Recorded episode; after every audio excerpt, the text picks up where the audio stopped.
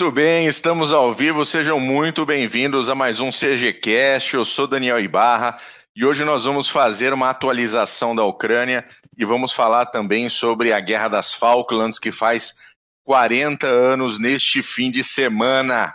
Muita coisa interessante para a gente comentar, falar com vocês e não se esqueça de se inscrever, de dar aquele like, colocar ali o sininho. Você já conhece como é que funciona o esquema no YouTube. Comigo sempre ele, meu querido Glênio Madruga. Tudo bem, Mac? Tá mute. Tá mudo, Mac! Tá mudo! De novo, de novo. De novo, agora vamos, agora vai. Agora vai. Mac, Glênio Madruga. para vocês, para você ouvinte que tá aqui acompanhando com a gente mais um episódio, mais um podcast, mais uma live. E já deixo meu abraço, meu agradecimento a cada um dos membros do canal aqui no YouTube muito que obrigado. ajuda a manter as nossas atividades online aí também. Um abraço em especial para o Mauro Rached, que virou membro essa semana. Muito obrigado, Mauro. Muito bom. Conosco também, meu querido amigo professor Renato Kloss. Paulo, tudo bom? Tudo bom, Bull, Mac, saudações segianas. Boa noite, como é que vocês estão? Tudo tranquilo? Tudo maravilha. Beleza. Melhor que o pessoal na Ucrânia. É, mas temos uma luz no fim do túnel, né? Temos. As negociações temos, de paz. Com certeza temos. Temos os dois lados cedendo uh, uh, algumas, uh, alguns pontos. Então hoje nós vamos falar do update. Nós vamos dar um update né, da situação na Ucrânia. E, bom, nós falamos na, no episódio passado, nós citamos da questão de que, devido às tropas russas estarem exauridas no campo de batalha, principalmente perto de Kiev, é, é, no fronte sul também, os russos poderiam mudar de objetivo. Então, desde o início, o objetivo era Kiev, ou, Ki ou Kiev, e também a parte leste da bacia do Don, que é a região de Donetsk e Luhansk. A Crimeia já é papel passado. A Crimeia Muito difícil isso. A Crimeia já era. E os russos estão uh, uh, no campo de batalha, as coisas estão acontecendo longe do que os russos esperavam. Então, eles estão uh, uh, correndo com reforços, só que nós sabemos que uma coisa é você ter tropas, você possui tropas no seu país, mas outra coisa é você possuir essas tropas preparadas para o combate. E isso os russos estão correndo atrás e não são, uh, em termos de divisões, muitas disponíveis, porém, aconteceu. Então, no campo de batalha agora, os russos nas últimos, nos últimos dias das negociações de paz, eles agora abriram mão de certas uh, uh, de certos objetivos, como por exemplo a desnazificação da Ucrânia. Tinha gente usando isso como tem, tem um monte, tem um monte. Como... Eu, li, eu, li um, eu li um artigo, eu li um artigo fantástico que foi do comecinho do mês de março, na verdade, o cara falando que o Ocidente estava embasbacado com a eficiência das forças armadas russas Falei, cara, esse, esse sujeito aqui, tá, ele vive onde? Qual é o mundo de Nárnia que ele vive? E a, é. e a Rússia agora ainda, ainda avisou que vai fazer um, um avanço tático para a retaguarda, né? Também conheci.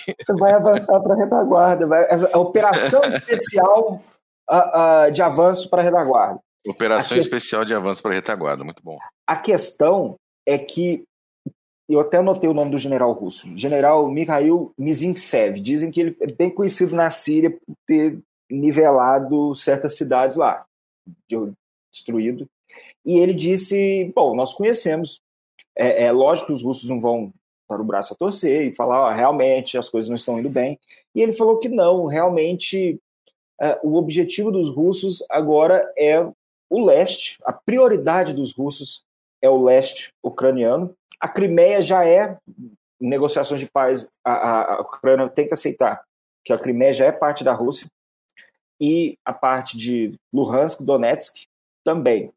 É, bom, eles falam que Kiev, ou Kiev, bom, falam os dois, foi uma, um ataque indireto, vamos lembrar do Little Heart. Foi um ataque indireto para segurar tropas para não se deslocarem para o leste europeu. Isso é uma tática antiga. É, é, nós falamos isso na Guerra do Chaco com o Estigarribia, quando ele enviou soldados lá para o norte para tentar atrair certas tropas bolivianas. A mesma coisa, mas nós sabemos que nós, nós estamos acompanhando o conflito lá. E sabemos que o objetivo era a decapitação uh, de Kiev, do governo hoje do Zelensky, botar um governo pró-Rússia. Só que não deu certo. Nós vamos colocar, vou pedir, Bu, você pode colocar o primeiro mapa para nós, por favor? Vai lá, Mac. Vai mostrar, ó, é o Mac hoje.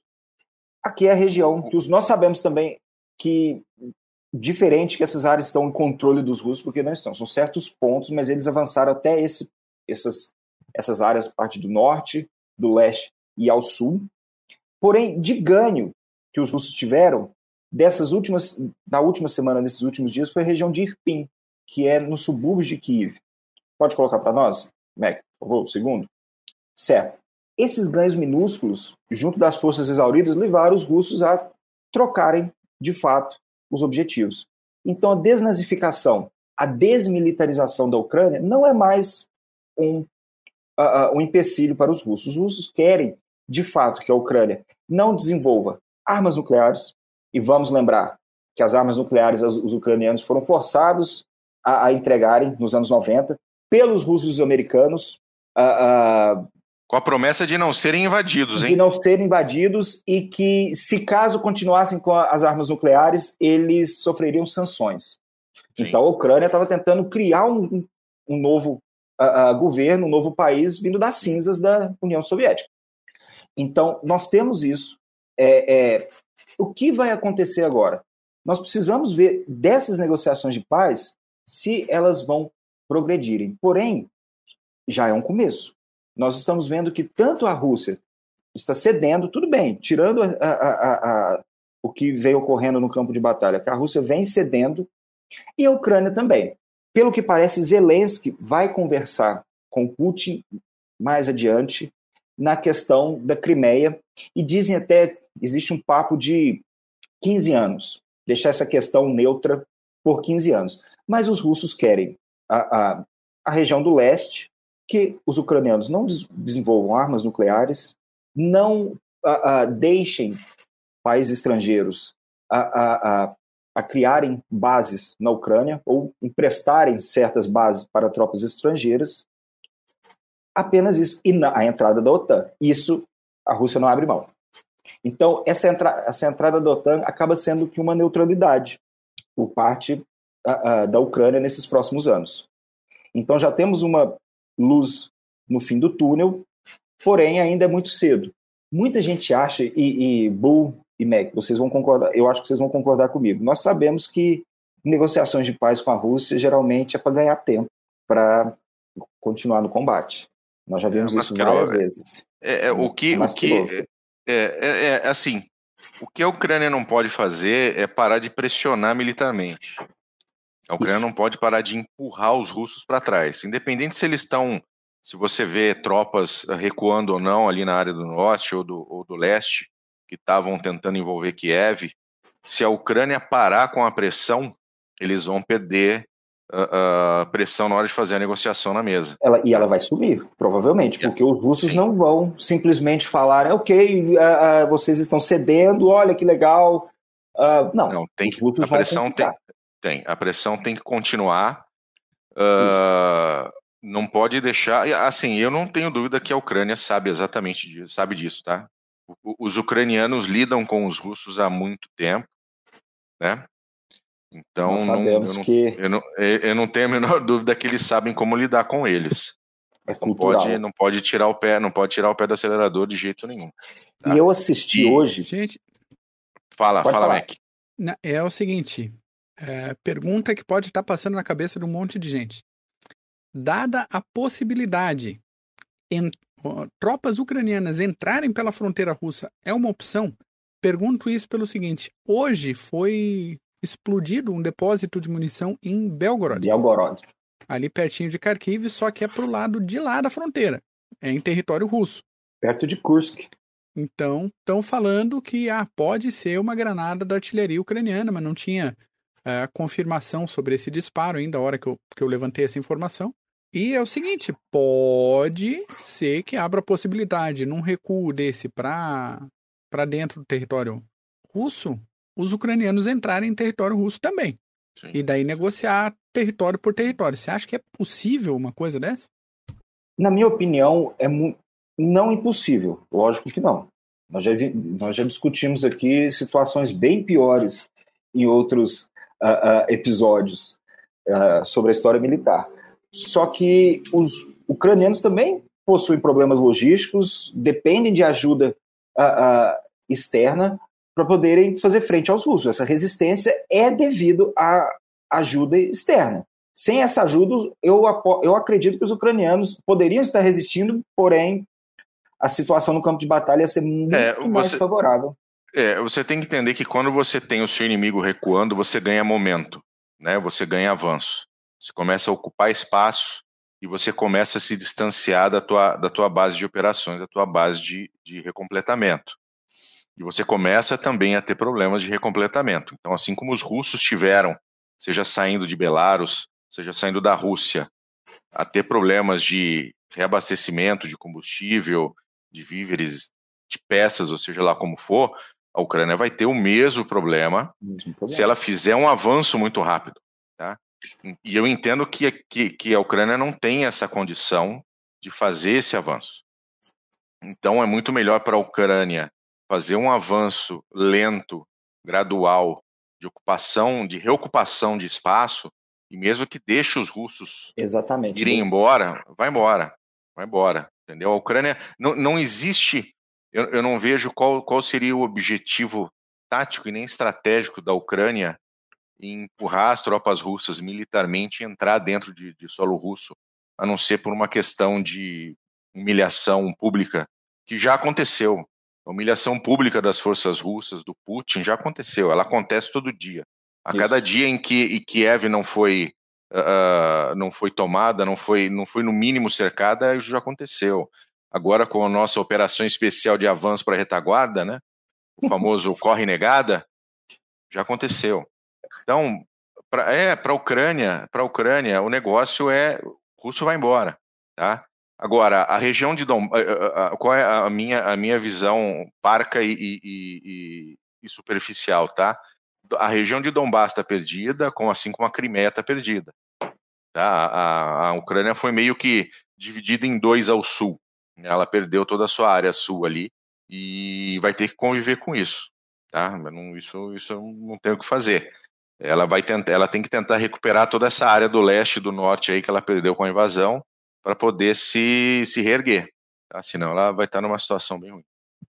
E que é algo que eles é, é, já vem convivendo há muito tempo, porque a Crimeia, sendo russa e sendo ucraniana, vem nesse vai e volta já há muito tempo.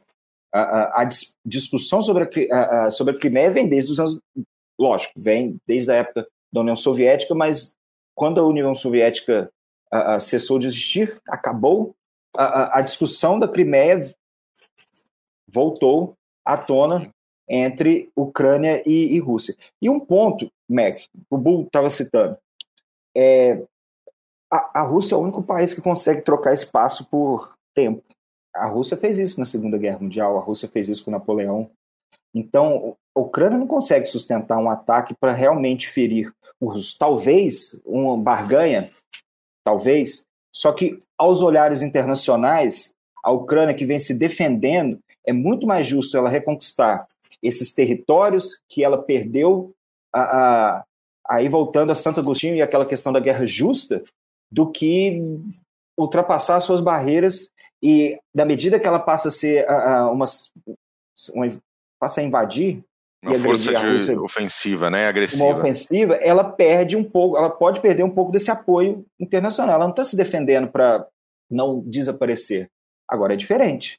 Então eu acho que nesse ponto é, não sei se seria interessante para os ucranianos atacar, é, avançarem. Agora, a destruição, destruição de um depósito de armas dentro de solo russo.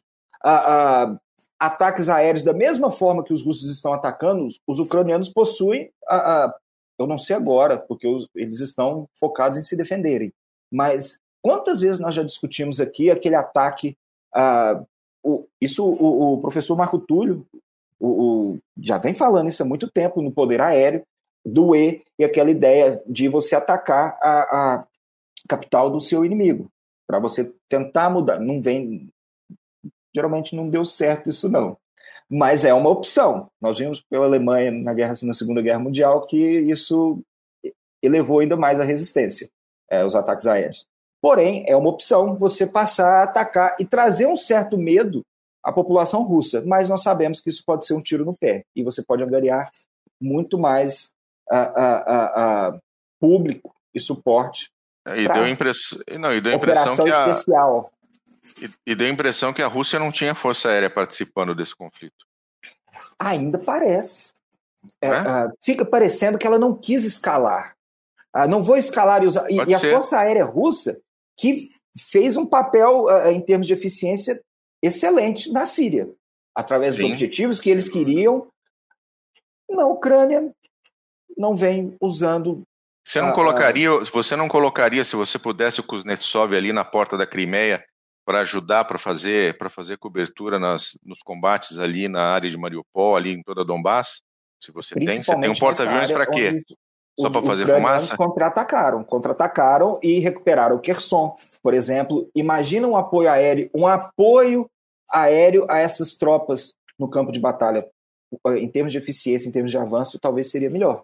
Porém, os russos decidiram não usarem a, a, da forma, não sei, talvez que deveria ter sido usado, mas a Força Aérea Russa poderia ter tido mais papel nesse conflito. E, por enquanto, não está tendo.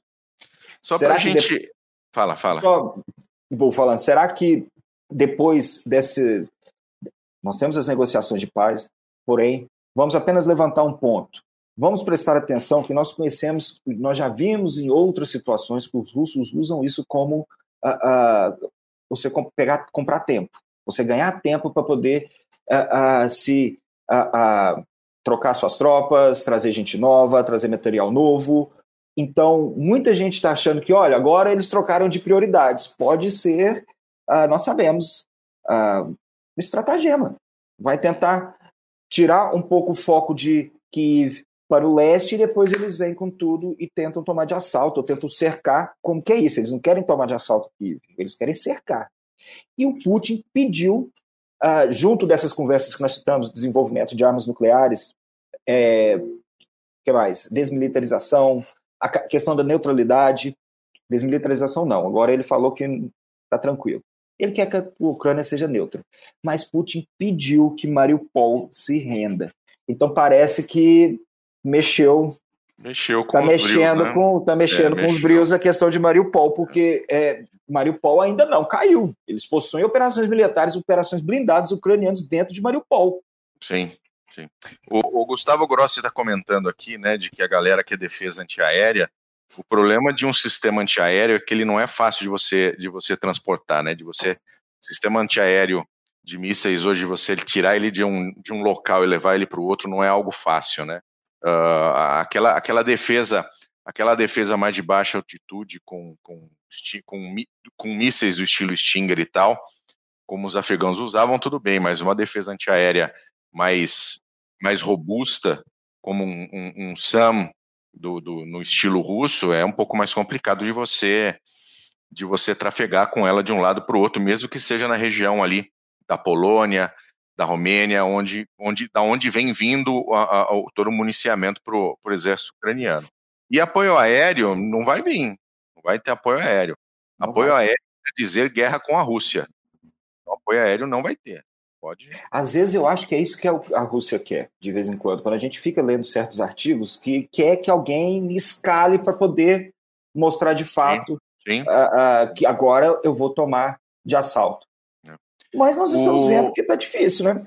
É. E agora, assim, só para a gente finalizar, tem a questão do ataque à, à delegação russa e ucraniana, que estava o Abramovich no meio. O que o... Ele é bilionário, então vai saber. Estava nas negociações, ele e outros dois ucranianos que estavam nas negociações foram uh, estão sofrendo de sintomas que parecem ser envenenamento. E nós já sabemos o histórico. O Mac já mostrou todo mundo que uh, uh, foi envenenado nesses últimos uh, 20, 30 anos. E, pelo que parece, se há rumores que possa ser uma questão de algum grupo que seja contra as negociações, algum grupo russo, um grupo russo que seja contra as negociações. E tentaram sabotar, envenenando. A, as, a, acredito que a notícia saiu ontem, no dia 28. Então. Acho que foi. É, ainda estão tentando buscar. Parece que ele está melhorando. Não sei que é bilionário que devia estar lá mesmo. É, lá tem, no futebol. Muitos diplomatas americanos uh, surgiram ao longo dos últimos anos com, com doenças que foram surgiram do nada, né? Uh, que eram funcionários de embaixadas americanas, aonde é aquela coisa, né? É tudo ainda muito principalmente vem, em Cuba. é, ainda ainda vem muito muito aquela coisa do diz que me diz que talvez seja, talvez não seja de que estivessem usando algum tipo de microondas para diminuir o sistema imunológico tá, das pessoas e que isso as colocava suscetível a, a, a, doenças, tá? Não se sabe se é isso efetivamente. Tem até bastante coisa na internet se você procurar. Se vocês quiserem procurar, dar uma olhada, pode procurar que tem tem coisa na internet para ver, mas ainda é tá meio rumores, né? Rumores, conspirações, rumores. daquele jeito. Mas assim, vindo de Há lá. certas gente... reportagens, mas é, é, nem pode no YouTube há, há, certas reportagens, mas todas elas citando a mesma coisa. Bom, rumores que há sim, isso sim. E, e, em Cuba, em outros locais. Bom, os russos, como nós dissemos, eles, possuem um histórico. Então, vamos ver as investigações. Mas acredito que isso não seja algo que vá parar ou mudar a, a, a, trajetória dessas negociações, mas para o campo de batalha. A não ser que algum lado queira usar a arma biológica, que eu não vejo também. Muita gente acha que vai ter uma false flag pelos russos. Não sei. A gente já parou de usar racionalidade em certos pontos aqui, porque nós falamos aí que não, calma, que não vai ser as coisas assim, e o homem tentou meter o pé na porta, mas parece que ela não quebrou, não. Ô, Wolfgang, isso aí vai ser pro meu microfone, tá? Vai, não vai pro Simons, não, vai pro meu microfone. Viu? Gente, vocês estavam falando do envenenamento, eu acho que isso é, é foi um problema puramente de organização logística. O pessoal deve ter pedido chá verde para as reuniões. Entenderam errado. E veio polônio. Exatamente. Polônio. Entenderam errado. Polônio, chazinho Poxa, aquela... polônio. Lembram daquela foto do, a, a, do Putin oferecendo chá? Eu acredito que seja um, não o Mohammed bin uh, Salman da Arábia Saudita, mas outros, e os dois, ó, desse jeitinho, opa, valeu, tranquilo. Obrigado. Tem um Scottzinho, né? Vocês falaram de Mariupol agora há pouco, deixa eu emendar uns assuntos da, da semana aqui também. Manda, Mac. Mano, essa semana o líder checheno Ramzan Kadyrov ganhou o posto de general sendo considerado aí pelo Putin um exemplo de serviço altruísta interessado na pátria e no povo. Olha só, né? que desgraça. Bem, que maravilha. Que beleza. Manda aí, Paulo. Só uma coisinha. Ele está tentando, rapidinho, ele está tentando passar para a opinião russa e também do Cáucaso que ele está no campo de batalha para elevar o moral das tropas. E ele tira um monte de fotos e marca que está na Ucrânia. Só que, por exemplo, ele tira foto num posto de gasolina que só tem na Chechênia sabe? Então é umas coisas que não dá para entender. O cara é um fanfarrão, um político, é, é, se aliou ao Putin. Pra, poxa, nós já falamos da guerra da Chechênia aqui. E Exatamente. o que os chechenos fizeram contra os russos e o que os russos também fizeram com os chechenos. Mas nós sabemos que o manda no final. E o Kadyrov virou isso aí. É, é. O, ele está supostamente atuando em Mariupol, hein? Justamente para dar essa elevada de moral no pessoal, hein? E ele é o presidente da República Autônoma da Chechênia desde 2007. A família Kadyrov, para ter uma ideia aí, é, é, relembrando o pessoal, ou falando o pessoal que não ouviu nosso episódio aí da Guerra da Chechênia, se não ouviu, por favor, ouça. É, a família Kadyrov combateu os russos na Primeira Guerra da Chechênia, entre 94 e 96, e durante a Segunda Guerra da Chechênia, a partir de 99, eu acho, o Hundes está aí, me corrija se eu estiver errado, Hundes, mas durou vários anos aí, uma fase de é combate e uma fase de insurgência. Né? O, o Hundes é, é fera. É, o Ele é doido Kadyrov, é, virou, virou a casaca e foi pro lado dos russos e foi reconhecido como presidente. Então ele é um cara que é acusado de crimes contra a humanidade, desaparecimento de opositor, tortura. Tem uns papos aí que ele criou campos de concentração para prisão e tortura de homossexuais. Então, é, é, Só é gente um boa, né? É, ele é uma, uma presença é, populista. Não sei se dá para chamar ele de populista, mas o, o mais próximo que pode se chamar de populista na região. Por aí, porque ele é é, um muçulmano sunita que é filiado ao partido Rússia Unida, na Chechênia. Aí. É, é, é uma baguncinha. É uma baguncinha. Uh, falando em bagunça, o, nesse lindo dia 29 de março, também conhecido como hoje, dessa gravação, aniversário de Curitiba, um abraço meu para todos os curitibanos ouvintes aqui do nosso podcast. Amo de paixão. Militar, aí, ó. Militar ucraniano Roman Rybov, espero que seja assim a pronúncia, recebeu a condecoração pelos serviços prestados durante a invasão russa. A ação mais relevante desse carinha aconteceu quando ele estava de serviço na Ilha da Cobra e os navios russos Moskva e Vassili Bikov exigiram a rendição da ilha, da guarnição. E ele devolveu em alto bom som, mandando o navio russo ir, né?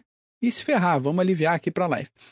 A informação que chegou logo depois desse ataque foi que toda a guarnição tinha sido morta, bombardeada pelos navios, mas alguns dias depois descobriu-se que a, a, uma parte do pessoal tinha morrido, outra parte uh, tinha sido capturada e esse cara foi capturado, foi devolvido, agora trocado por outros prisioneiros e hoje recebeu a condecoração na Ucrânia. E para fechar é o seguinte, a gente fala sempre de conflitos uh, paralelos que podem acontecer aí quando uma coisa maior está em andamento, né? Ontem a Armênia pediu socorro para a Rússia para ajudar a tirar as tropas do Azerbaijão de uma faixa de território ali em Nagorno-Karabakh, que a gente já falou bastante aqui também na, no CG. Isso depois de uma semana que três soldados armênios foram mortos e 15 soldados foram feridos. O caso é que os russos, que têm uma força de paz ali na, na região, força de paz da Rússia, né? Eu acho tão curioso isso. Os russos falaram para os armênios que não tinha mais é, tropas azeris ali. Do outro lado, o ministro da Defesa do Azerbaijão confirmou que as tropas continuam lá e não vão sair de lá, porque no final das contas, apesar da população de maioria armênia, essa faixa de território é reconhecida como parte do Azerbaijão. Então tá, tá todo mundo gritando, todo mundo reclamando e é, o comando no... russo na região está sendo criticado porque tá nem aí também pro negócio entra na faixa de conflitos que ninguém se importa, nem a Rússia que está lá se importa com o negócio. E, e, vale lembrar, e vale lembrar que os russos estavam ajudando os armênios no, no conflito de Nagorno-Karabakh, enquanto os turcos estavam dando suporte para, o, para os azeres, os azeris do Azerbaijão. Então, olha aí, agora se os russos viraram as costas para os armênios, coitados. Já Deus era. Deus agora, porque os russos que seguravam certa parte, que davam suporte a, a, no campo diplomático, se perder para os russos. Agora, nós sabemos que o Azerbaijão também tem outro que tem várias reservas de petróleo e que o dinheiro azeri que sustentou esse conflito com a Armênia e balanceou para o lado né, deles. Muito bom. Mais alguma coisa, Mac? Desse assunto é isso. Vamos passar para o próximo? Vamos para Falklands? Vamos para Falklands então. Falklands, a traição inglesa? Que papo é esse de traição inglesa, cara? Cara, é aquela velha história, né? Você sabe que guerra é que nem queda de avião. ela, ela não acontece, ela não acontece por causa de uma coisa só, de um motivo só, de um, uma vírgulazinha só, uma ação só. Entendeu? A Primeira Guerra Mundial não aconteceu só porque aqui o maluco sérvio foi lá e tirou no Ferdinand. Né? Não é um negócio assim que simplesmente vem e, e, ah, meu Deus, agora eu vou entrar em guerra com você. Me deu vontade. Né? Assim como o Putin invadiu a Ucrânia, não é um negócio que aconteceu de uma hora para outra, ele não acordou e é. falou: hoje eu vou invadir a Ucrânia. Hoje vai.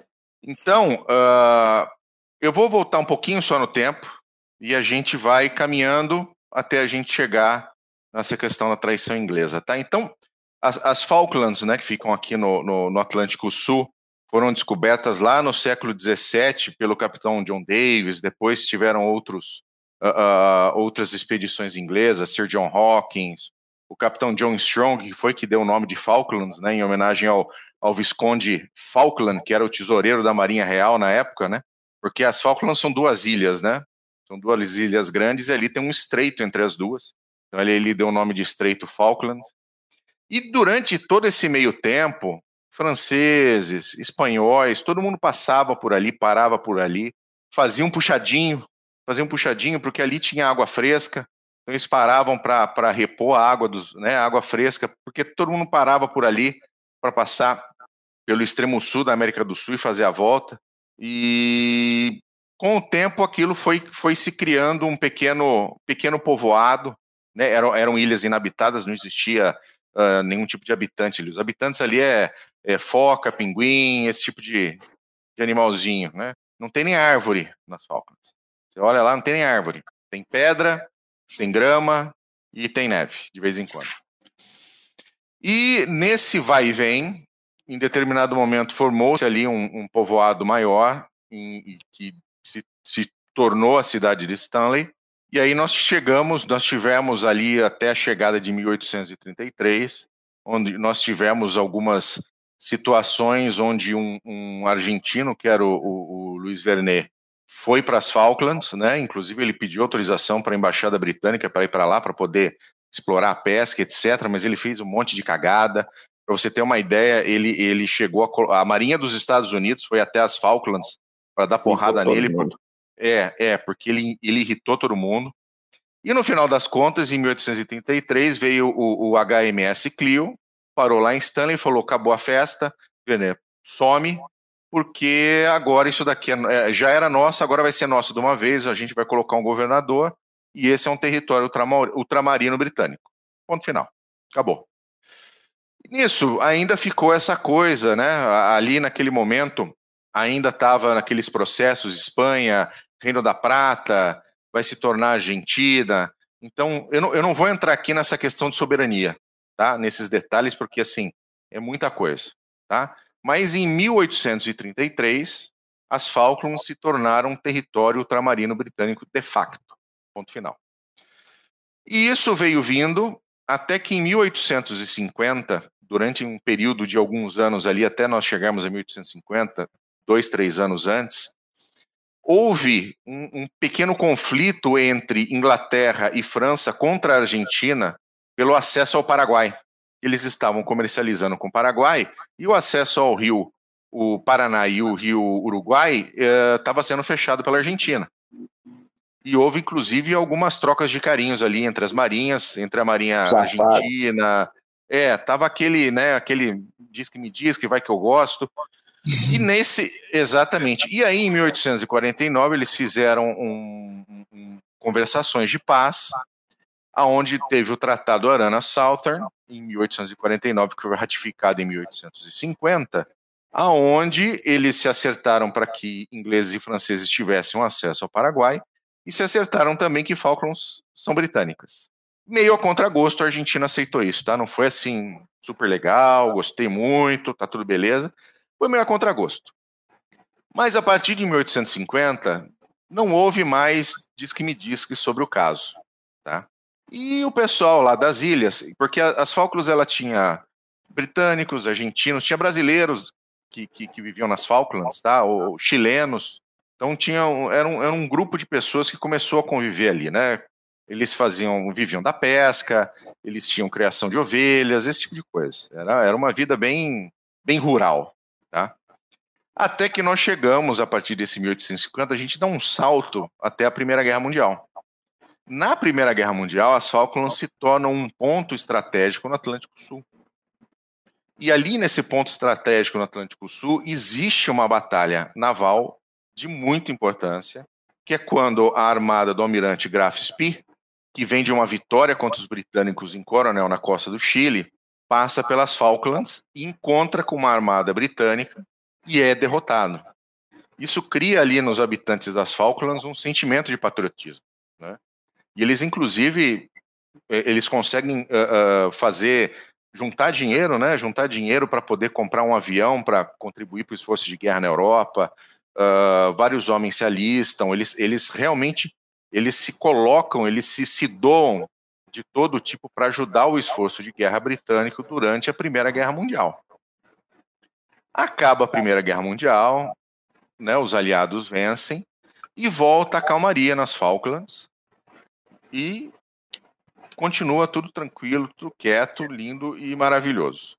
Chega a Segunda Guerra Mundial, volta novamente as Falklands à tona, de novo é um local estratégico, de novo ela está envolvida num combate. Agora também contra forças alemãs, aonde um navio chamado Graf Spee, em homenagem ao almirante Graf Spee da Primeira Guerra Mundial, que era liderado pelo capitão Hans Langendorf, um abraço para o Langs, do CG, uh, aonde há uma batalha contra os navios ingleses, ele acaba por se internar no Uruguai, afunda o navio lá no, em frente a Montevideo, e isso também cria um, um novo sentimento patriótico, os habitantes das ilhas que são britânicos ali desde 1833, que se sentem britânicos, né?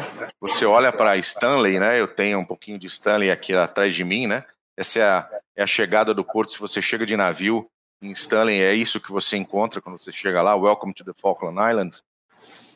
Uh, eles, eles conseguem dinheiro para construção de cinco aviões para a RAF durante a Primeira Guerra Mundial. Vários homens se alistam e vão combater com os britânicos. Eles, de novo, fazem todo um esforço de guerra pela Grã-Bretanha. Mas durante a Primeira Guerra Mundial existe uma mudança de, de poder dentro da Argentina, aonde o general Juan Perón é, é, ele se torna o líder argentino. Em 1941 ele ressuscita a questão da soberania das ilhas. Ele volta a falar da soberania das ilhas, ele volta a gritar para o mundo inteiro: não, as ilhas são argentinas, etc, etc, etc. E assim, a Grã-Bretanha, no meio de uma guerra mundial, mas nem deu bola para isso. E o pessoal das ilhas, muito menos. Todos preocupados com esse esforço, esse esforço de guerra, tá? Mas ele continuou com essa, né, essa, com essa tentativa até que em 53 ele fez uma proposta de compra das ilhas para a Grã-Bretanha, que obviamente foi totalmente rechaçada. Tá? Ele fez uma, uma tentativa de compra das ilhas. Isso diminui um pouco esse papo, diminui um pouquinho essa pressão. Tá? A, guerra, a, né, a Segunda Guerra acabou, chegou a 53, ele fez a proposta para o UK. Grã-Bretanha disse não. Né, e mudan existem mudanças de poder na Argentina, a vida continua, a, a Grã-Bretanha está lá ferrada com um débito de guerra gigantesco e, o, e a vida continua. Quando chega 1961 e as Nações Unidas criam o Comitê de Descolonização, que foi um comitê criado na ONU para começar a descolonizar o mundo, ou seja, aqueles, aquelas colônias, aqueles países que haviam sido ocupados pelas grandes metrópoles, pelas grandes, uh, uh, pelos grandes países europeus, né? Grã-Bretanha, França, Espanha, Alemanha, quem tinha colônias na época, para que permitissem a independência dos seus, das suas colônias sem, né, sem, sem derramamento de sangue. E, cara, para a Grã-Bretanha, tá tudo beleza.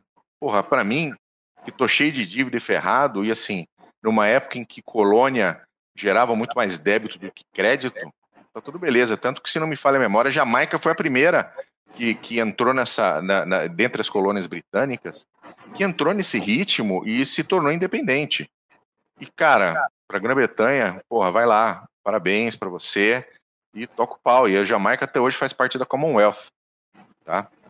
Então, uh, não havia nenhum tipo de problema. Só que nas Falklands Nunca chegou esse papo de descolonização, porque as Falklands nunca foram colônia britânica. Elas nunca foram um povo que existia lá, que foi de repente invadido e colonizado por britânicos. Era um povo que, a partir de 1833, de maioria britânica, passou a ser controlado por um governador indicado pelo governo em Londres, e para eles, eu sou britânico, minha capital, minha capital é Londres e acabou. A mesma situação de Gibraltar. Gibraltar. Sim, sim, Gibraltar. Não é a mesma situação, situação também. Era a mesma, mesma situação. situação. Mesma situação, não é uma colônia. Gibraltar já, já veio, veio, veio do encontro, veio de um acordo com a Espanha. Já aproveitando a deixa, ver como, como são as coisas, né? A gente pensar que o argumento de as Malvinas são argentinas não faz sentido já pela proposta de compra que foi feita em 53. Né? Se houvesse a, a mínima possibilidade naquele momento de, de, reconhecimento desse tipo de coisa pelo próprio povo, governo argentino, não teria acontecido uma proposta de compra para início de conversa. Né? Não, assim, eu acho que a proposta de compra, na verdade, foi uma, uma tentativa. Uh, vai, que, de... vai que vai que vai que cola. Vai que cola. Vai que cola. Vai que cola. É um, uma estratégia. É, né? e questão de descolonização, a Jamaica parece que semana passada negou uma visita da Príncipe Harry. É, eles estão eles estão agora numa fase de que queremos, queremos sair da é. queremos sair da Commonwealth, ah, todo esse o Belize né, não sair... quer reconhecer a princesa Mas normal, é, é, como é, chefe de estado. É, é o que está acontecendo ultimamente, não, e agora nós somos os oprimidos, sempre fomos, blá blá blá, beleza, toca o pau, não quer, não quer mais que a Rainha Elizabeth seja chefe de Estado, tá beleza, não queire mais. Faz Cara, isso é de menos. Jogo. Faz parte Faz do jogo. Parte do jogo. Tranquilo. Mas com essa história de comitê de descolonização, mesmo as ilhas não estão dando bola, a Argentina tá, né? E a Argentina começa a pressionar a ONU. Porra, e, e, e lá, e as, e as Malvinas? Como é que fica? Né? E a ONU pede que a Grã-Bretanha e a Argentina resolvam essa questão. Vai lá nas Falklands, cara, o pessoal tá lá pescando, cuidando da ovelha, fazendo carinho em pinguim, uma mão no volante, outra no pinguim. O pessoal tá de boa. Eles não querem saber disso. E o principal país com quem as Falklands têm contato não é a Argentina, é o Uruguai o principal link das Falklands com o continente é o Uruguai. As crianças vão estudar na escola britânica em Montevidéu. Se precisa de hospital, eles vão para Montevidéu. Os navios que levam e traguem, trazem uh, uh, víveres e comércio e o correio real é por Montevidéu. Nada passava pela Argentina. Nada passa pela Argentina. Então, para aquela população das Falklands, durante essa primeira metade da década de 60, a Argentina praticamente não existe. Ela é um país que está ali, longe e fora da sua realidade. Ela não existe desde 1833. Ela está lá. Ela é, ela é parte do mapa. Só isso. No entanto, existe na Argentina, vai se criando na Argentina todo um, né, toda uma eh, uma consciência, né, toda uma doutrinação com relação a essa história de Malvinas são argentinas. Né, todo um porque, porque eles já eles já pegam isso e já usam as Malvinas são argentinas para poder tirar do povo argentino a atenção da miséria, da pobreza, de, de do, corrupção, do, do quão difícil corrupção, do quanto difícil é a vida do argentino. Ditadura. O argentino é um povo que se fode desde que ele nasceu, cara. Desde que o Reino da Prata virou Argentina. Cara, é impressionante. Sabe? Olha, a gente, a gente sofre, mas o argentino, cara, ele sofre mais do que a gente, muito mais. Em tudo. Gente, se você, se você na ouvinte, economia, no futebol. Se você ouvinte não pegou as retrospectivas que a gente fez nos episódios de origem de, da Guerra do Paraguai e da Guerra do Chaco, volta lá que você vai ter noção da bagunça que é essa formação do, do, das nações independentes aqui na América do Sul Isso. e do tamanho do perrengue que a Argentina passa desde sempre em todas as áreas. Né? Todas as vezes. É, e, só, uh, fala, bom, fala, só um ponto. Você estava citando, é, de 1833, a Argentina tentou desde a da, da dissolução, começou a dissolver o, o Império Espanhol tal, mas a Argentina nunca teve força não, não teve porque a Espanha teve... nunca realmente foi dona das Falklands. Em nenhum momento ela, ela foi de fato. de fato. E quando a Argentina tentou, de certa forma, ela não tinha apelo nenhum, não tinha apoio de ninguém, não tinha suporte. Então ela nunca teve força. E muita coisa que eles falam é: já pensou se todo mundo espera ficar legal para tentar ficar forte? Para tentar atacar outra pessoa, depois de é, 100, é. 200 anos depois, olha, lembra de tal? Ah, agora nós vamos ver. Então, exatamente. Não existe. Não, não tem. Entendeu? E assim, e nessa história, né, passou, passou, estamos aí lá no iníciozinho da década de 60, 1964, 65 e chega em 1966 e a gente tem o episódio do DC-4. O DC-4 é um avião, né, que foi um, um, modelo novo que a Douglas fez depois do DC-3. Não sei se você se lembra, mas o DC-3 foi um avião de passageiros de extremo sucesso e que na guerra foi um transporte de extremo sucesso, conhecido como C-47. Espetáculo de um avião. Espetáculo de avião. Participou da, da invasão da Normandia, ele que levava os, os, os paraquedistas. Se você assistiu uh, uh, Band of Brothers, você esteve dentro de um C-47. E o DC-4 era um quadrimotor que veio, veio depois. E em 26 de setembro de 66, um DC-4 que saía de Bahia Blanca e que ia para Rio Galegos, na Argentina, foi sequestrado por 18 pessoas, 18 ladrões de banco, terroristas, aí você pode chamar como você quiser, que se auto-intitulavam Condores, eram da Operação Condor, onde objetivos de, o objetivo deles era desviar o avião para as Falklands, pousar, invadir a casa do governador, render todo mundo, subir a bandeira argentina e falar agora Las Malvinas são argentinas, tá? Esse era o plano brilhante dos nossos hermanitos trapalhões. Mas assim, começou que naquele momento não existia pista de pouso nas Falklands, tudo era feito via navio. Então, o pessoal lá de Stanley está ali fazendo, né, na sua vidinha, no seu negócio, no seu trabalho, indo para lá e para cá, no seu Land Rover, e um avião começa a circular por cima da cidade, porque ele estava tentando procurar um local para pousar, porque está ficando sem combustível. E tinha lá uma pista de, de corrida de cavalos, toda gramada, aonde esse DC-4 finalmente conseguiu pousar com toda a perícia do piloto, palmas para ele, inclusive. E o piloto consegue pousar, o pessoal está achando que esse, esse, esse avião está em perigo, né? ele estava em, em, situação de emergência. Uh, algumas pessoas chegam rapidamente ali, na, na, porque é um pouco fora de Stanley, chegam rapidamente ali na, na, onde o avião pousou, e quando eles chegam, eles dão de cara com esses, com essas, uh, esses terroristas, esses sequestradores, que estão armados, obviamente, e rendem essas pessoas que estavam tentando ajudar, põem para dentro do avião e se veem numa situação onde o plano dele já deu com o burro na água. Já acabou, não tem o que fazer. Nisso, chega a, a, os, os, Royal Marines que tinham na ilha, eram um, um total enorme de seis Royal Marines na ilha. Tem também a Força de Defesa da ilha, que é composta por voluntários, tá? voluntários civis, e começam a negociar tá? com os argentinos, que começam a distribuir panfletos em inglês falando sobre a intenção deles de dominar a ilha. E é óbvio que isso não ia acontecer. E não ia acontecer mais de jeito nenhum. Tá? Uh, e assim, obviamente que o avião está cercado, os argentinos estão lá com a bandeira argentina aberta, distribuíram panfletos, e assim, o pessoal da ilha, vendo essa situação, começou até a dar risada. Entendeu? Esse negócio de distribuir panfleto, abrir coisa argentina, gerou, gerou, gerou, sabe, um momento comédia para eles, tá?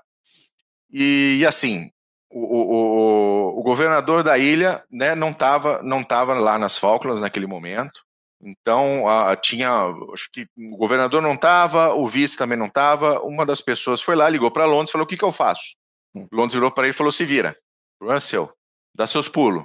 Ó, só, no, só na ajuda. Em falou, tá nome da autonomia. Em nome da sua autonomia, Exatamente. em nome da autonomia, o governo de Sua Majestade se vira. pois muito bem. Uh, eles começaram a tentar negociar com os argentinos, que naquele momento não estavam dispostos a negociar. Nós viemos ocupar a ilha, a ilha Las Malvinas são argentinas, e isso que vai acontecer. E assim, tudo que tudo que a, a população ali não queria era um, um confronto, né? um confronto armado, mortes, etc.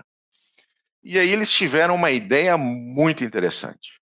Eles pegaram caixas de som que faziam parte dos eventos locais, colocaram em volta do DC4, armaram o, o, o, as, né, as picapes do DJ local, botaram lá toda aquela enorme quantidade de LPs que a rádio das Falklands tinha e começaram a tocar a todo volume para o avião ouvir as belas músicas das Falklands, que eram de todo tipo, tá? E assim, no começo, para quem estava no avião, né, whatever, os, os, os, sequestradores até acharam aquilo bonitinho e tal. Mas aí foi passando a noite, foi, foi passando o dia, foi chegando a noite, acabou a água do avião, eles já tinham ouvido Yesterday umas 55 vezes, a coisa começou a ficar ruim. Nisso, o padre local foi até o avião para negociar, começaram a negociar, e aí negociaram a rendição do pessoal, dos, dos desses, desses uh, uh, hermanos trapalhões, uh, naquela mesma noite, e eles entregaram suas armas e se renderam finalmente. E uma coisa interessante é que um, um dos sequestradores é uma mulher, era uma mulher, né? E, e, segundo os relatos, era uma loira estonteante, né? De fechar o comércio. E ela tinha dezenas e dezenas de camisinhas dentro da bolsa. Isso criou um burburinho na ilha, porque você imagina uma pequena comunidade de pescadores no meio do nada, e chega uma loira estanteante cheia de camisinhas. Imagina aquelas senhoras né, todas pudicas e cocotas conversando sobre o que, é, o, o que esta loira queria fazer com, com os ilhéus, né, com os moradores da ilha. Mas eles acabaram rendidos e depois de algum dia, de alguns dias, um, um navio levou esses rapazes para a Argentina. Obviamente que todo mundo na Argentina já sabia disso, né? Eles foram recebidos como heróis na Argentina, tá? Uh, eles acabaram presos lá pelo sequestro do avião. Afinal, eles sequestraram o avião. É justo. Mas assim, pegaram penas leves e, e no fim das contas acabaram acabaram soltos. Mas o ponto principal aí era o seguinte: essa ação desses 18 argentinos mostrou quanto a ilha estava despreparada para se defender. Sim. Só antes que você engrene esse argumento, Manda. É, eu acho que vale um exercício de imaginação do pessoal que está assistindo, do pessoal que está ouvindo a gente. Assim, um avião parado na pista de pouso, seis Royal Marines, a, a, a força de defesa da ilha devia dar umas 10 pessoas, umas 15 ovelhas. E quem. E dois pinguins. E dois pinguins. E quem rendeu a, a, a, guarnição foi o técnico de som com cabinho XLR. A, o sequestro rolando, o cara com o cabinho de som, onde é que liga essa caixa aqui? Onde é que faz isso aqui? Pera aí, deixa eu ligar um negócio aqui. Segura, segura o, o, o sistema aí. É Cara, por aí. É, é por é aí, não, é fantástico. É fantástico, é fantástico. E aí ficou claro que as ilhas tinham zero, zero possibilidade de se defender. Algum tempo depois, uh, uh, naquele mesmo ano, um submarino que é o Ara Santiago del Estero, ele parou a 40 quilômetros de Stanley e ele desembarcou uma força de 12 homens na praia, uma força, uma força especial argentina. Tá? Essa força não foi detectada, ela voltou ao submarino e aparentemente estava testando ali se alguém ia ver, se não ia ver. Então os argentinos começavam ali a ver a reação britânica, a tentar entender. Uhum começavam ali a tentar entender, a sondar aquele negócio, o que, que vai acontecer, o que, que não vai acontecer. Muito bem. Depois desses dois episódiozinhos aí, né, especialmente esse episódio Hermanos Trapalhões aí com o DJ Herói, nós chegamos a 1968. E aí, 1968 vem realmente a parte da culpa, traição e vergonha. Porque, meu cara, a partir daí é uma merda atrás da outra, tá? Porque assim, os moradores não estavam nem aí para a descolonização. Mas o governo do primeiro-ministro Harold Wilson, o governo trabalhista do Harold Wilson, resolveu dar aquela ajudinha para a Argentina nessa questão da descolonização. Ele queria se mostrar que ele era um cara legal, que ele estava disposto a libertar os povos das pesadas botas britânicas, né? Então, um, um, um, um, senhor chamado Michael Stewart, que era, fazia parte do Foreign Office, né, do, do Ministério de Relações Exteriores britânico, uh, começou a conversar com os argentinos e começou a falar com eles sobre soberania, tá? E ele enviou aos argentinos o que foi um memorando de entendimento, tá? Esse memorando de entendimento diz o seguinte: de que seria de quando fosse do melhor interesse, tá, dos habitantes da ilha, o governo da Grã-Bretanha, o governo do Reino Unido, como parte de um acordo final, reconheceria a Argentina como soberana das ilhas em uma data a ser combinada. Isso enviado para o governo argentino, 1968. O parlamento. Uma expectativa aí? É, já, já abre a expectativa. O parlamento, quando, quando descobre isso, fica puto nas calças. Se o parlamento fica puto nas calças, quando os moradores das ilhas, quando os ilhéus ou kelpers, ou como você quiser chamar, ficam sabendo, ficam mais putos ainda.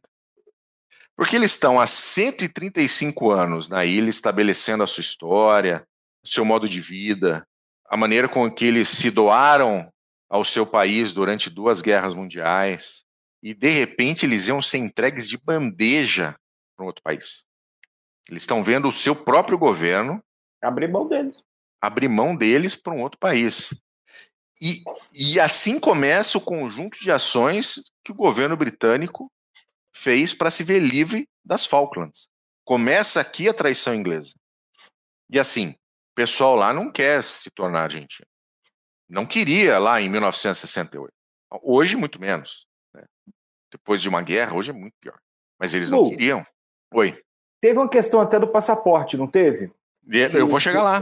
Ah, eu vou chegar lá. Também. Teve, teve, teve, teve a questão. Só que é o seguinte, como o pessoal das Falklands não estava disposto a se entregue, eles começaram a usar os seus contatos dentro da política britânica, dentro do parlamento, para poder evitar que tudo isso acontecesse. Então, eles criaram um comitê de emergência lá em Londres para começar a trabalhar contra essa tentativa do governo trabalhista de entregar as Falklands. E esse comitê tinha muito sucesso nisso, muito sucesso. E o parlamento britânico também começou a minar essa, essa, essa tentativa do governo trabalhista em entregar as Falklands. Inclusive dizendo o seguinte, que o que deveria ser considerado não eram os interesses dos moradores das Falklands, mas o desejo deles. São coisas completamente diferentes. E o parlamento britânico aproveitou essa situação e aumentou o número de Royal Marines nas ilhas e criou o Naval Party 8901, tá? Criou, criou um, um, um, um destacamento naval chamado 8901 nas ilhas, que foi colocado num, num, numa antiga estação meteorológica de rádio. Estava caindo aos pedaços, estava abandonada, mas já que não tem tu, vai tu mesmo. É o que tá tendo. E, aument, e aumentou naquele momento para 40 Royal Marines. Né? Foi uma tentativa de, ó, não, não vai ser assim, tá? Não vai ser desse jeito que as coisas vão acontecer.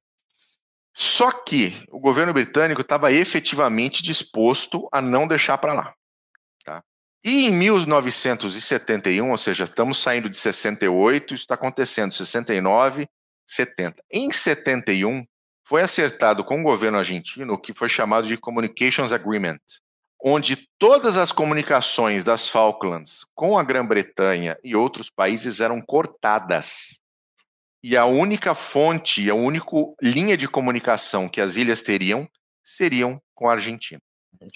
E aí vamos lá. A ligação oceânica toda cortada, só através da Argentina, tá? Foi construída, seria construída uma pista de pouso operada pelas linhas aéreas del Estado, antiga LADE, que depois virou Aerolíneas Argentinas, tá? O pessoal aqui de Florianópolis conhece bem essa linha aérea. Sim, sim. Os correios seriam controlados por essa rota aérea e teriam sempre, sempre carimbos, estampas do correio britânico e argentino, sempre em inglês e espanhol. Todo o suporte educacional hospitalar que costumava ir via Uruguai seria agora via Argentina professores argentinos seriam enviados às ilhas para ensinar espanhol. Todo o, o, gás e combustível que as ilhas precisavam passaria a ser fornecido agora pela YPF, que é a estatal argentina de óleo e gás. Né? E assim, e a YPF queria empurrar o gás para aquecer as casas dos, dos moradores que usavam o quase limitado estoque de turfa para aquecer as suas casas. Turfa é aquela gramínea que você vê, né, meio meio fofinho, meio fofinha que você você vê muitas vezes em filmes na, na principalmente você vê na Inglaterra aquela coisa verde bonita no meio das pedras, aquilo é turfa, tá? E aí vem a cereja do bolo que o que o Paulo comentou, que é o Immigration Act de 71, que veio depois desse Communication Act os moradores das Falklands deixavam de ser cidadãos britânicos, a não ser que eles tivessem nascido no UK, em solo britânico. Então foi dados a eles um cartão provisório para viajar para a Argentina, onde eles poderiam conseguir um passaporte argentino, e aí são as tarjetas blancas que você comentou, Paulo, tá? Que é esse cartão provisório. Eles, eles, eles com, com, esse, com esse Immigration Act, eles se tornaram estrangeiros, num solo estrangeiro com passaporte estrangeiro. Eles não eram mais britânicos, eles não eram argentinos, eles não tinham mais pátria. Isso. Acabou. Cara, Deus dará. Em 71, a Grã-Bretanha fez com que os moradores das Falklands se tornassem um povo sem pátria, apátrida, tá? E aí, para tentar dar aquela ensaboada, né, o, o, o, o, Foreign Office falou assim: não, não, mas veja só, eu vou estabelecer dois voos diretos com Londres, um de carga e um de passageiros, tá bom? Ah, e aí, sim, aí tudo bem. E aí vocês vão e voltam, né? Se você quiser que seu filho nasce lá em UK, lá em Londres, tá tudo bem, você vai conseguir. Vamos lá, né? Toca o pau. Pergunta se algum desses voos alguma vez foi pousou nas ilhas. Não, isso nunca aconteceu, tá? Quando isso ocorreu em 71, a partir daí, os moradores das ilhas tentaram convencer o governo britânico de que entregar as Falklands para os argentinos era mau negócio. Eles começaram a tentar provar para Londres de que eles estavam sempre no azul. O que eles geravam de impostos e de taxas era muito mais do que eles geravam de custos para Londres. Exato, que não era preju manter. Eles, inclusive, pediram: olha, aumenta a nossa área de pesca aqui, que nós vamos pescar mais, nós vamos ter mais comércio e nós vamos pagar mais para vocês. Mas Londres fechou os ouvidos e deu-se deu -se por, por vencido. Ó, agora vocês estão com os argentinos aí e se, e se dane, tá? Qual, qual, era o governo vigente mesmo, né? Era trabalhista. Ah, tá. Governo trabalhista. Calma, a gente chega lá. Bom, agora eles estavam, eles tinham que continuar seguir vivendo nessa situação onde eles eram apátridas, sob um comando argentino, né? Porque afinal eles tinham um aeroporto controlado por argentinos, o combustível controlado por argentinos, professores argentinos dando aulas de espanhol, mas nem tudo são fezes. Nem tudo são fezes. Os argentinos que foram enviados para trabalhar nas Falklands, por incrível que pareça, eram gente boa. Os relatos são que são, foram pessoas que buscaram se integrar à vida das Falklands sem tentar se, se enfiar politicamente e sem tentar fazer qualquer tipo de interrupção na vida comum das pessoas, tá? Uh, uh, uh, ou seja, eles, eles tentaram realmente, eles entenderam aquela situação que era a pior possível para os moradores, e, apesar de todas as desconfianças iniciais, aquelas pessoas enviadas conseguiram se integrar à vida nas ilhas e formaram laços com os moradores. Formaram laços com moradores. Tanto que você tem até um caso que é do, do Carlos Reeve, que ele era de ascendência escocesa, e ele era o chefe da LAD na ilha, né, o responsável pelo aeroporto, e estavam sempre nas festas do governador Rex Hunt. Eles, eles eram benquistos, eles, eh, não, sabe, não existia animosidade. E até mesmo casamentos entre funcionários argentinos e moças da ilha aconteceram, tá?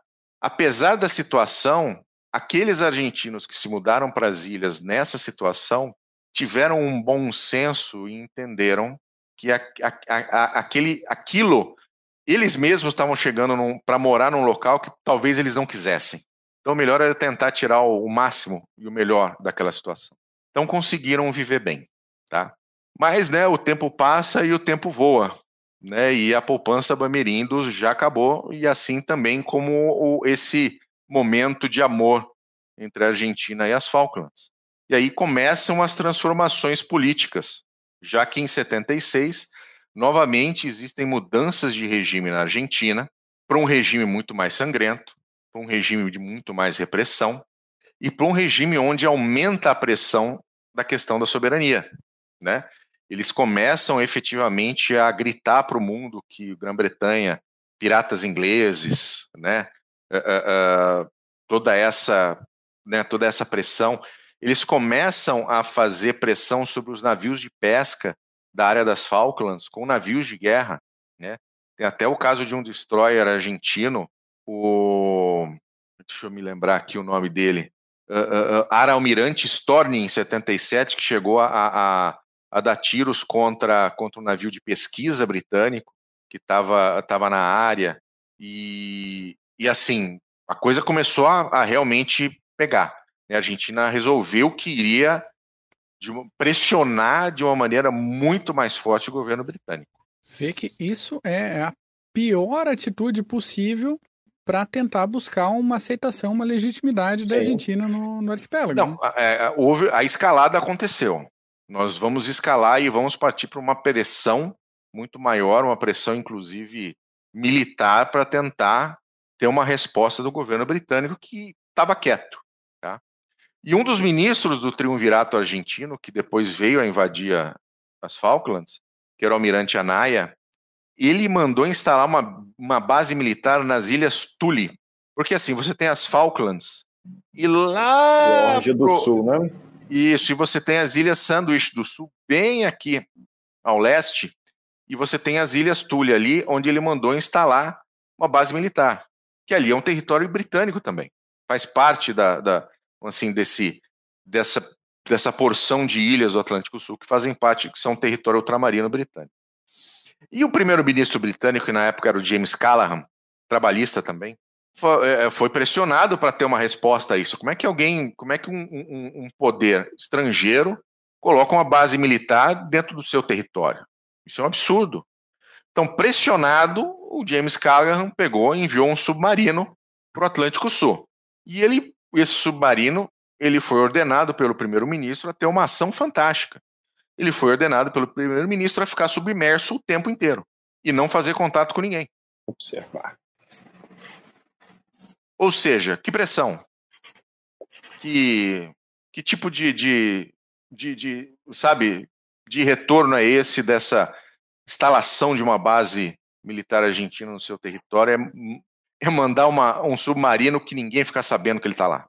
Os argentinos souberam dessa ação do Jane, do Callahan depois da Guerra das Falklands.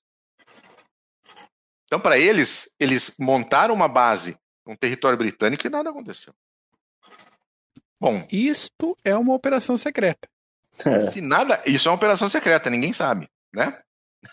Um submarino que ninguém viu, volta e acabou. E assim, não é nada mais do que uma política de apaziguamento. Você está tentando apaziguar o amiguinho. Eu não vou fazer nada. Não, não, manda lá, vou mandar um submarino, mas ele fica submerso, tá? Deixa ele lá. Não, mas aí o caramba não tem problema. Mas eu mandei, viu? Eu mandei. Apaziguamento. Não vai fazer nada, cara. Não fez nada. Não fez nada. Chega a 79, muda o governo britânico. Quem vence as eleições é o Partido Conservador e uma senhora chamada Margaret Thatcher sobe, ascende ao trono do governo britânico. É a primeira mulher primeira-ministra britânica mulher porreta, porreta. E ela vira pro, pro Foreign Office dela e fala assim, olha, essa questão das Falklands tem que ser resolvida. Vira as costas e vai cuidar dos outros problemas gigantescos que tem a Grã-Bretanha. Problemas com sindicatos, os sindicatos tinham um poder desgraçado na Grã-Bretanha. Dominavam o país inteiro, o país estava em miséria depois de, de praticamente 12 anos de governo trabalhista. De, dentro desse Foreign Office tinha um, um, um embaixador júnior, que era um sujeito chamado Nicholas Ridley, que ele pega na, na mesa dele, lá tem uma pasta grande chamada Falklands, e ele fala: Eu vou resolver isso aqui. Minha vez, eu sou o cara. Dá uma olhada na pasta, fala: Eu tenho a solução. Pega um avião e vai para Buenos Aires para pegar um avião para Stanley. Ele chega em Buenos Aires, o pessoal fala: "O que você veio fazer aqui?" Você veio entregar, entregar pra gente a ilha. Não, não, não, eu tô indo lá para conversar com o pessoal, entendeu? Porque eu tenho, tenho uma, uma solução aqui para vocês. E, meu, os caras vão para cima dele. Cara, você tem que resolver essa questão com o pessoal das ilhas, senão a gente vai resolver a questão militarmente. Se você não resolver agora, a gente vai pro pau. E aí ele chega nas ilhas, ele já tem uma proposta, a proposta dele que ele acha que vai ser aceita, que é uma proposta que ele chama de leaseback. O que ele quer propor para os moradores das ilhas? Ele vai entregar a soberania para os argentinos. Só que durante os próximos 99 anos, as ilhas continuam a ser britânicas e ao término dos 99 anos, as ilhas são entregues efetivamente aos argentinos. Uma situação parecida com Hong Kong. Né? Lembrei disso agora. Uhum. Que em 94, Grã-Bretanha devolveu Hong Kong para os chineses. Então, uma situação parecida com Hong Kong. E isso era o plano dele. Mas ele sabia que não dava para ele chegar com uma, um, uma, uma coisa só. Ele tinha que dar outras opções para tentar fazer a dele ser a mais palatável. Então ele chega lá, chega para o governador, que já era o Rex Hunt, uh, e fala: Quero fazer uma reunião aqui com os moradores, vou apresentar três opções. Eu sei que está todo mundo descontente, eu tenho aqui solução. Né? E ainda passa lá duas semanas pescando, passando a mão no, no pinguim, você entendeu? passeando na praia, ele demora ainda para trabalhar de verdade. Fica lá tirando férias. E ele vai para a reunião. Ele vai lá para o Town Hall, vai lá para onde acontecem as reuniões da cidade. Lembrando que, que a, a, as Falklands, hoje, as Falklands têm por volta de 3 mil habitantes. Na época tinha por volta de 2 mil habitantes. Ele vai para para onde eles fazem lá as, as, as grandes reuniões né, da, da, população. Obviamente não deve caber duas mil pessoas, mas os representantes estavam todos lá. E ele apresenta as opções. Opção 1, um, congelar as negociações por um período de tempo. Não tem discussão de soberania e nada muda. Seja por um ano, por dois anos, cinco anos, dez anos. Congela, para, tudo continua do jeito que está. Segunda opção, soberania conjunta. Dois governadores, duas polícias, duas administrações, né? Se um governo já é ruim, imagina dois. Para duas mil e poucas pessoas. Exato. Né? Duas línguas, né? Aprender inglês e espanhol, bem o Canadá. E aí, a terceira opção é o leaseback.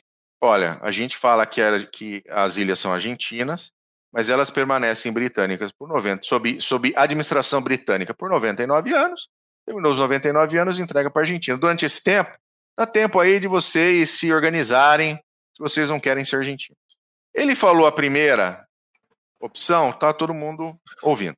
Ele falou a segunda opção, soberania conjunta, tá todo mundo ouvindo. Quando ele mete o Lisbeck, vira, mas vira um puteiro dentro do lugar, uma hum. brigaiada, uma gritaria. Isso que e... essa ideia era para ser a boa. Essa ideia era para ser a boa, mas vira uma gritaria. Passar, né? E assim, e o Ridley ficou puto que ele viu que a dele não ia ser aceita nunca.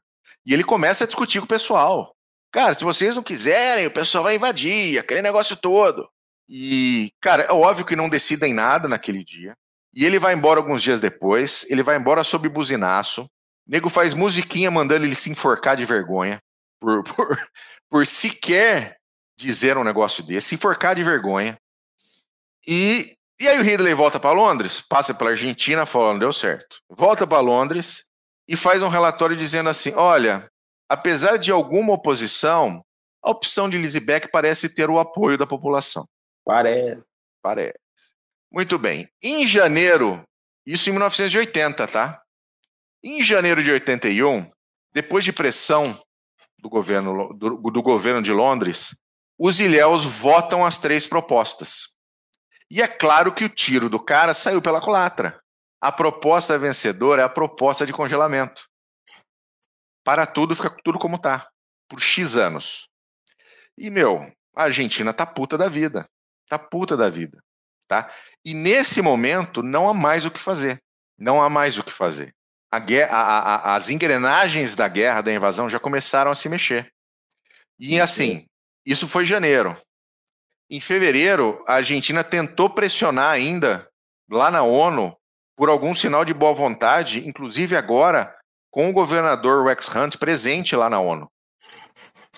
E não teve acordo, porque assim, a Argentina fala. O que, que a Argentina falou quando os moradores disseram, votaram pelo, pelo congelamento? A mesma coisa que eles falaram quando uh, eles votaram em 2016 e que eles queriam ser britânicos. Não, não, a, a, a voz dele não vale. A e voz dos moradores não vale. O que vale é o que o governo argentino e o britânico decidir. A voz de quem mora lá não importa. E eles falaram a mesma coisa. E, e, e agora, tentando ter um acordo com o Rex Hunt, o Rex Hunt falou, não tem acordo. Eles já votaram, já acabou, não tem mais o que falar. Tá, a coisa está congelada. Não tem o que fazer. E aí o governo da Thatcher virou para a Argentina e falou: acabou a negociação, não tem mais o que fazer. Mas não mudou o status também.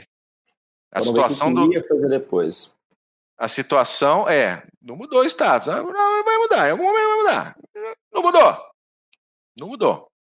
Durante o ano de 81, tanto a inteligência britânica quanto a inteligência chilena, que se preocupava com a Argentina porque ela via que a Argentina e o Peru queriam invadir o Chile por outras questões, canal de Beagle e etc., passava informações para Londres e para as Falklands de que, olha, a Argentina está se preparando para invadir as Falklands.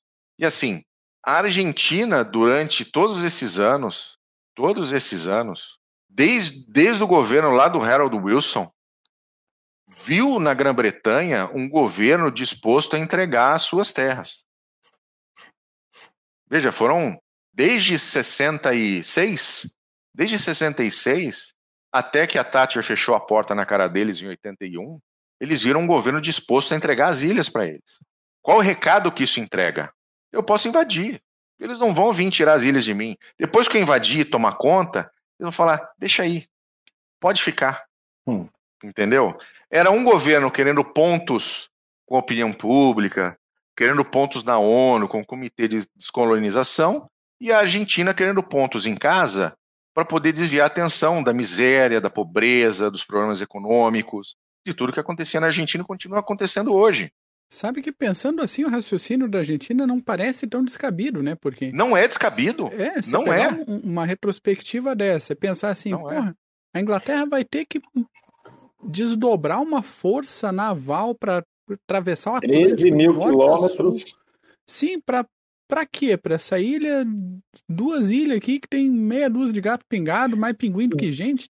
E, Exatamente. E já quase entregaram meia dúzia de vezes esse negócio aqui. É só fazer uma operação para legitimar. Não, não, não precisa mais do que isso. É, é. Faz Exatamente. Sentido, e os, o, os argentinos, eles, no campo diplomático, eles contavam com o apoio americano a Jane Kirkenberg era muito amiga do Costa Mendes, se não me engano. Não, Mendes. sim, então, os americanos tentaram impedir que, que, tentaram. A, que a Thatcher não, não né, respondesse à invasão. E assim, durante a semana antes da invasão, que é a semana que nós estamos, né? A invasão ocorreu na noite do dia 1 para o dia 2, né? Os primeiros elementos das forças especiais argentinas desembarcaram ao sul de Stanley uh, na noite do dia primeiro, e aí os primeiros elementos da invasão propriamente dita desembarcaram na madrugada do dia 2 às quatro e meia da manhã lá em York Bay. Então, durante essa semana, a, as ilhas sabiam que seriam invadidas e prepararam Sim. as suas defesas e defenderam a ilha de maneira maravilhosa. Que isso a gente pode trabalhar num outro podcast. E, e, Mas defenderam e... a ilha de maneira maravilhosa que tem um livro do Ricky D. Phillips tá? que é The First Casualty, que é um livro em inglês, está em inglês, que ele fala exatamente da preparação que os Royal Marines, a Força de Defesa da ilha e os moradores civis fizeram para conter a invasão argentina, que eles sabiam que não poderia ser contida, mas no mínimo para atrasá-la. Tanto que a invasão começa no dia 2 às quatro e meia da manhã e ela só termina no dia 3 às nove e meia da manhã o, o governador só se rende às nove e meia da manhã do dia 3. Eles conseguem segurar com não mais do que cento e poucas pessoas uma força de invasão gigantesca, mais de 100 para 1. Então, a Argentina, quando tomou a decisão de invadir, tomou a decisão de invadir baseada num comportamento de quase 20 anos de que ela podia invadir, que ia estar tá tudo bem. Pronto. Por isso que este episódio se chama A Traição Inglesa porque a Grã-Bretanha efetivamente E aí vem traição inglesa, porque os argentinos chamam os britânicos de piratas ingleses, né? E, e não tem a ver com, com, com outra questão. Os bucaneiros ingleses. Aí a traição inglesa é por causa disso, porque mesmo o governo da Thatcher contribuiu para isso. Só que aí, quando invadem as ilhas, a Thatcher tomada, eu acho que por dois sentimentos. Um, porque existe uma questão territorial, e dois, porque existe uma questão política, né? De um líder que vence a guerra, resolve efetivamente retomar as ilhas. E a própria opinião pública britânica. E assim, dizer que a opinião pública, dizer que os britânicos não sabiam que as Falklands existiam, isso é mentira. Não era um negócio que era falado todo o tempo. Mas não era que era um, uma ilha que ninguém sabia que existia. Isso não é verdade. Isso não é verdade. Mas os, os, os argentinos invadiram com toda a segurança de que estavam tranquilos, felizes, alegres e contentes. Invadiram, tomaram uma surra entre o dia 2 e o dia 3 contra 60 e poucos soldados profissionais britânicos e mais a força de, de defesa e os civis. Morreu argentino pra cacete até que não tinha mais o que fazer. A quantidade de projéteis disparados entre argentinos e, e, e britânicos superam as dezenas de milhares. Toda a batalha, desde o desembarque até a batalha da casa do governador, é fabuloso. E um dia a gente faz um quer sobre isso. Mas assim, depois, né, não tinha mais o que fazer e até porque tinha que proteger a, a própria população civil. O Rex Hunt né, se, se rendeu, eles pegaram e, e né, renderam todo mundo, são prisioneiros de guerra. O Rex Hunt foi mandado para Buenos Aires, tudo beleza. E aí tem isso foi a Operação Rosário, né? E, e aí tem a Operação Corporate, que é a operação de retomada das ilhas, né? Que é o Empire Strikes Back, né? O Império contra-ataca e a retomada das ilhas pela, pela Grã-Bretanha. Mas é isso, essa é a, é a traição inglesa que levou à Guerra das Malvinas. Boa. E curioso que a, a, a, tunda foi tão forte, né? Porque o, o, presidente argentino tinha assumido no final de dezembro, aí a guerra começou ali na virada para abril, e quatro dias depois do fim da guerra, o presidente renunciou. Sim. Que não Era um triunvirato, né? Era um é... triunvirato, né? Era, era, era, era, era, o principal era era o general de exército. Uhum. Aí você tinha o Anaya, que era, era o principal advogado da invasão. E você tinha o da Força Aérea, que eu não me lembro os nomes agora, tá, gente? Eu não peguei. É... Minha, minha memória não é mais a mesma. Você deve lembrar, Paulo. Muito. Não, eu também não. Tá, mas assim, quatro dias depois eles foram destronados e entrou, começou uma redemocratização da Argentina. Isso, exatamente. Muita gente brinca que a Thatcher, com a guerra da, nas Falklands, ela trouxe a redemocratização da Argentina. Da mesma Foi. forma que, se eu não me engano, em 1807, quando os britânicos eles tentaram, acho que 1807 ou 1811, eles tentaram com um almirante, chegaram lá para tentar conquistar apenas uma milícia na parte de Buenos Aires e a milícia botou nessa época os ingleses para correr. E isso deu esse sentimento que, olha, nós podemos sair do Império Espanhol, tal, essa ideia. Então a Grã-Bretanha ajudou duas vezes os nossos queridos argentinos aí nessa questão. Primeiro é no século XIX, que isso deu força para eles saírem do Império, uh, do Império Espanhol e buscarem a independência, e depois a redemocratização na década de 80. Ó, ponto aí. E assim, uma coisa que precisa ser entendida, né? Uh, desde 1833, os, os moradores das ilhas são britânicos, se consideram britânicos e não desejam ser nenhuma outra coisa além do que são. E eles são perturbados pela Argentina diariamente. Diariamente. Eles recebem notícias, eles recebem informações de, de todo tipo com a Argentina com suas reclamações de soberania o tempo inteiro. A Argentina o tempo inteiro é uma é uma não, Simons, só na sua cabeça. E o tempo inteiro eles recebem, tá? Eu faço parte de vários grupos que tem muitos muitos moradores das ilhas e assim é o tempo inteiro, inclusive pessoas que participaram dos combates. E, e a Argentina usa e, e, e assim a doutrinação na Argentina nas escolas, é um negócio impressionante. E assim, com distorções da história, com mentiras, com invenções. A invenção de que eles afundaram porta-aviões britânico. Cara, tem tanta coisa, tanta coisa, que é impressionante. E, e, e, então, eles vivem, eu não diria que sob a sombra de uma nova invasão, mas eles vivem sobre uma, uma pretensa ameaça o tempo inteiro, sabe? O tempo inteiro. Mas hoje é diferente. Hoje você tem uh, uh, por volta de mil Royal Marines na ilha, sabe? Vira e mexe, você tem uh, dois ou três Typhoons na ilha, você tem destroyers sempre visitando as ilhas, e, e hoje a Argentina não consegue botar um caiaque, Maria Argentina não consegue botar um caiaque para navegar. Então não tem a menor condição da Argentina uh, invadir as Falklands num, num futuro próximo, ou até mesmo médio e longo prazo. Mas eles vivem sob essa, essa situação sem dúvida, mas hoje são, são britânicos orgulhosos da sua da sua, do seu passado, do sua, da sua herança. Afinal, alguns lá são britânicos de nove, dez gerações. Mas é isso. Pois é, uma coisa é manter a guerra de narrativa, né? Você ficar falando besteira. Você pode falar besteira o tanto que você quiser.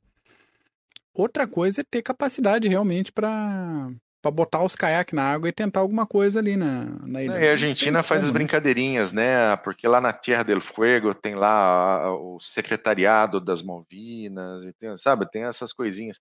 Secretariado de um país que não existe, entendeu? um país que não existe. Ah, Simons. E você acha que eu não vou chorar, não.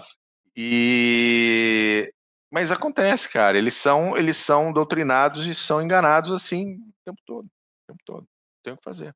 E assim, mandaram um monte de conscritos para cá, porque os melhores soldados estavam lá na fronteira com o Chile, por causa das, dos problemas que eles tinham com o Chile. Né? Os, e, e, assim, no pós-guerra, a situação que os soldados argentinos deixaram a, a, a Stanley, inclusive com, com armadilhas com granadas dentro de hospital, dentro de casas, cara, é um, um negócio horroroso. Horroroso. Mas é, fica para próxima. For, for conto essas relato, depois. É, tem relato de combatentes argentinos que já estavam sem ração de combate antes de ir para é, as Falklands. É, já estava ruim antes de não, já não tinha condição de invadir. Sim, sim. Mas é esse ponto foram só para cumprir a, a obrigação da anexação, porque teoricamente estava tudo bem, entre aspas, hein? Com certeza. Mas é isso aí. Mais alguma coisa, meu querido Mac? Eu queria pegar contigo depois, não agora para não não alongar esse esse episódio, aquelas recomendações de leitura, aqueles livros interessantes que vocês têm, hein? Aí, uhum. Paulo, manda ver. Vai lá, Paulo, é tua. A primeira é do Max Hastings, uma batalha, um livro muito bom, grande, calhamaço, da Guerra nas Falklands.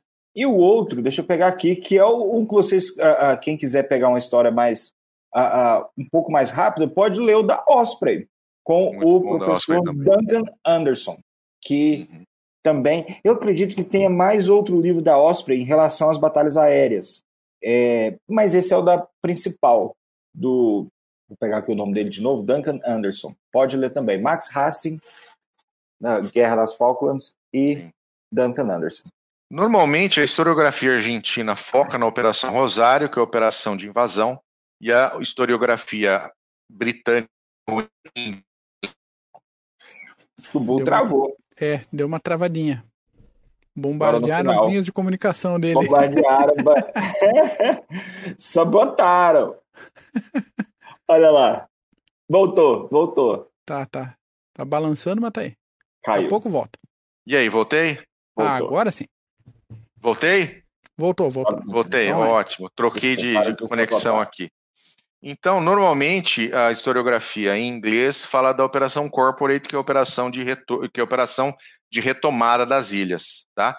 Mas tem só um livro que eu conheço que fala da batalha efetiva nas ilhas entre a invasão e, efetivamente, o, o... a rendição da casa do governador, que durou essas pouco mais de 24 horas, que é o livro The First Casualty, do Ricky D. Phillips, tá? Que já está na segunda edição e é absolutamente fantástico. Eu não tenho para mostrar aqui porque o meu é versão Kindle, tá?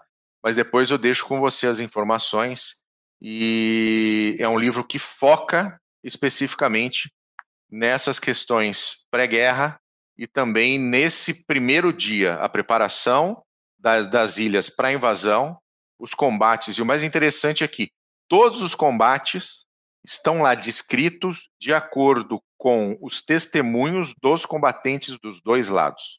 Tanto que tem um combate contra um APC, um Armored Personal Carrier argentino, aonde ele não conseguiu que os dois lados dessem uh, uh, testemunhos parecidos. Os testemunhos são díspares no que aconteceu dentro da, naquele combate, para você ter uma ideia. O mal propõe os dois lados, né? O Fog of War é, é complicado, cara. Fog of War é complicado. E ele coloca no livro. Olha, você vai ver agora, eu vou colocar as duas versões aqui do que aconteceu, porque tanto de um lado quanto do outro contam versões diferentes desse, desse acontecimento. Vale muito a pena, mas você precisa ter algum, algum domínio aí da língua de Shakespeare, da língua de Churchill. Beleza? Feito, Mac. Feito. É isso por hoje, então? É isso, é isso por hoje. Paulo, obrigado. Eu que agradeço. seu Bull, update. aula. Maravilha, o prazer foi meu. Mac. Valeu, Bull. Valeu, Paulo. Valeu. Beijo para você. Pessoal que ficou aí com a gente até agora, valeu, muito obrigado. Não esquece aí inscrever, sininho, like. E semana que vem eu não estou aqui, mas semana que vem eu acho que o Runtos está aí para falar sobre Ucrânia, fazer um, um puta podcast com vocês, tá bom? É valeu, gente. Um grande abraço. Tchau. Alô.